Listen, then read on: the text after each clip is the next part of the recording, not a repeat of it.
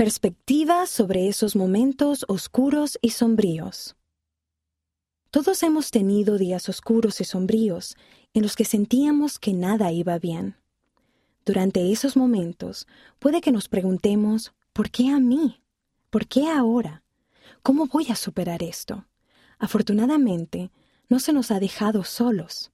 Podemos contar con la guía amorosa de nuestro Padre Celestial.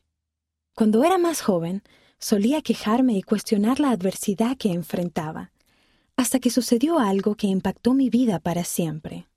Tuve un accidente en el que, desafortunadamente, perdí por completo los dedos de la mano izquierda. A pesar de lo difícil que me resultó soportarla, esa prueba me enseñó a confiar en el Padre Celestial.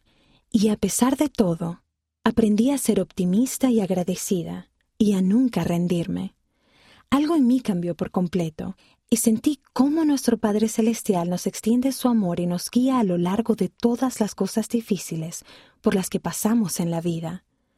Puedes leer mi historia en la versión digital de este ejemplar. En su artículo de la página 44, Julieta también nos recuerda que podemos ser felices incluso en medio del fuego purificador y mirar hacia el futuro con fe.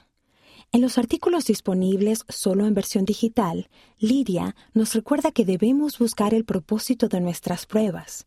Las pruebas son lo que nos ayuda a llegar a ser como nuestro Padre Celestial. Y en la página 48, Brixton testifica que si bien el Salvador puede sanar nuestras heridas, incluso los desafíos relacionados con la salud mental, a veces es necesario y definitivamente correcto pedir ayuda a los demás.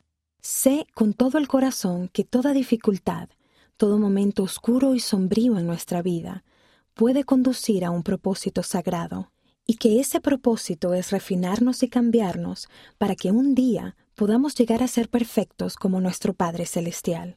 Con amor, Jennifer.